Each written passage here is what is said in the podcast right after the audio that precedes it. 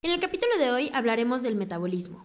Una vez absorbidos los alimentos dentro del cuerpo, su manejo ha alcanzado la etapa final. El proceso de metabolización incluye todos los cambios químicos que los nutrientes experimentan desde el momento en el que son absorbidos hasta que se vuelven parte del cuerpo o son excrementados. El metabolismo es la conversión de los nutrientes digeridos en componentes energéticos o que sirven como material de construcción para el tejido vivo.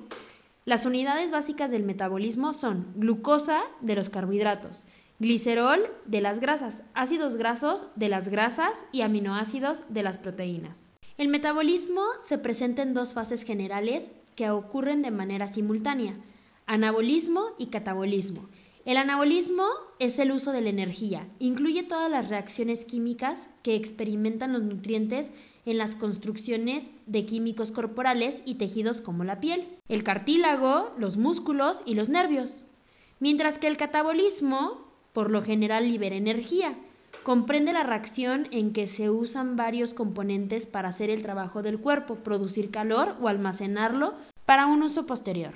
La energía que se obtiene de los carbohidratos, las grasas y las proteínas para las células corporales provienen de una conversión en glucosa, que se combina con el oxígeno en una serie de reacciones químicas que forman dióxido de carbono, agua y energía celular.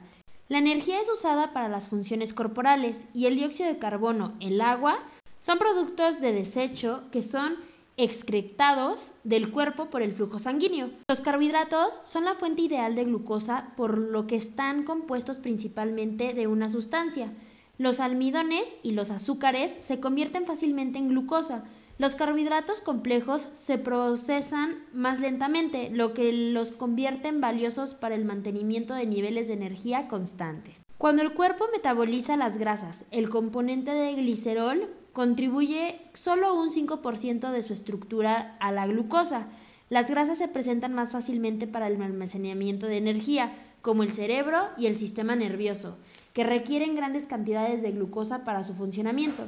La grasa es una fuente ineficiente y cuando hay demasiada grasa para que el hígado la maneje, el resto se almacena por todo el cuerpo. Las grasas desempeñan un papel vital en el funcionamiento de nuestro cuerpo saludable y es esencial que se provee una cantidad suficiente de ella. Sin embargo, demasiada grasa puede poner en riesgo de muchas enfermedades degenerativas.